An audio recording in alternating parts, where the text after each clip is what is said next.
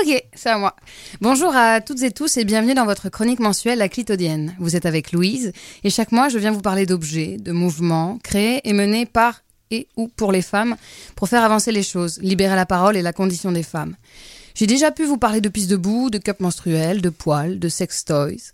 Et vous pouvez retrouver ces émissions en podcast sur Radio Campus, amiens.com évidemment. Ce mois-ci dans l'émission, on voulait vous parler un peu d'écoféminisme, puisqu'on a un événement qui se prépare le 11 décembre.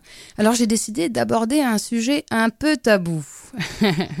Et donc, qui dit tabou, dit qui divise, inévitablement.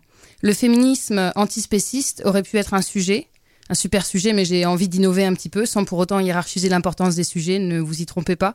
Et aujourd'hui, j'avais envie de vous parler du désir d'enfant, et surtout du non-désir d'enfant. Alors ce sujet, ça fait un moment qu'il me trotte dans la tête. Quand je fais le point, c'est vrai que j'ai toujours rêvé.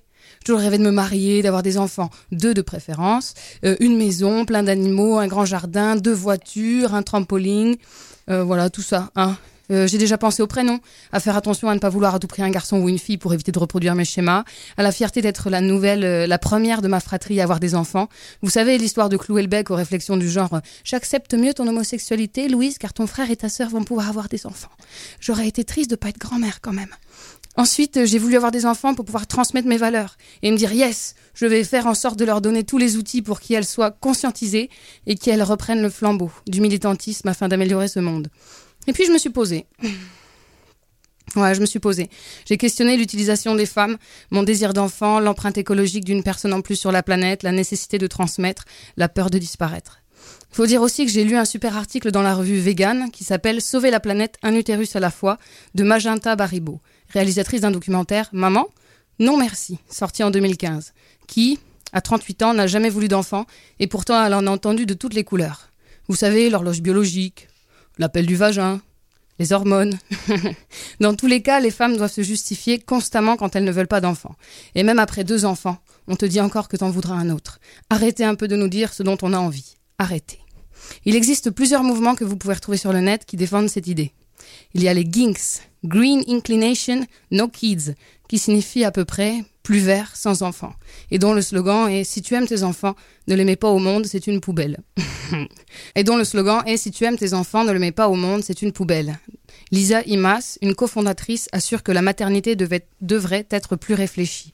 Il s'agit d'un choix qui va au-delà d'un besoin personnel égoïste, mais qui doit aussi prendre en compte l'intérêt de tous et de toutes.